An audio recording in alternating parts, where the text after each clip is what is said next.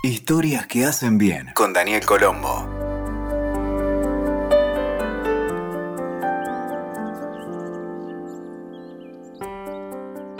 Muchas veces pensamos que los grandes personajes de la historia o del cine o las personas famosas o que se han destacado en algún campo en este mundo han tenido caminos sencillos.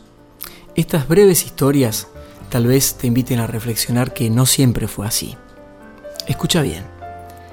En su primera audición para la Metro Goldwyn Mayer, el célebre estudio de Hollywood, Fred Astaire fue evaluado del siguiente modo en un memorándum. Decía, es ligeramente calvo, no sabe actuar y es un desastre bailando. El genial Fred Astaire conservó ese memo sobre la chimenea de su casa en Hollywood. Una más. El profesor de Beethoven creía que su discípulo no tenía futuro alguno como compositor. Pese a una vida plagada de sufrimientos físicos y morales, años después Beethoven compuso nueve incomparables sinfonías. Y Walt Disney fue despedido de un diario donde trabajaba cuando era joven por falta de ideas, un tiempo antes de fundar Disneylandia.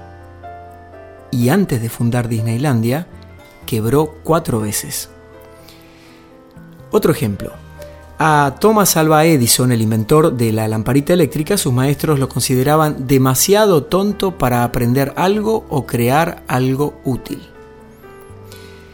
Y hablando de Albert Einstein, no habló hasta los cuatro años ni escribió hasta los siete. Era un alumno constante de notas bajas, en especial en física. Su maestro, en el boletín que le mandaba a los padres, en una nota privada les puso que era mentalmente lento y soñador. Y además, cuando quiso ingresar a la Escuela Politécnica de Zurich, fue rechazado por incapaz. Y Luis Pasteur, el descubridor de la vacuna contra la rabia, fue un alumno mediocre en la universidad, al punto de que sus calificaciones lo ubicaban en el lugar número 15 entre 22 alumnos. Entonces cada vez que te tires abajo y que dudes acerca de tu propio potencial, acordate de esta gente y pensá que se puede. Nunca lo olvides, solo tenés que intentarlo dando simplemente un primer paso. Escuchaste Historias que hacen bien con Daniel Colombo. WeToker. Sumamos las partes.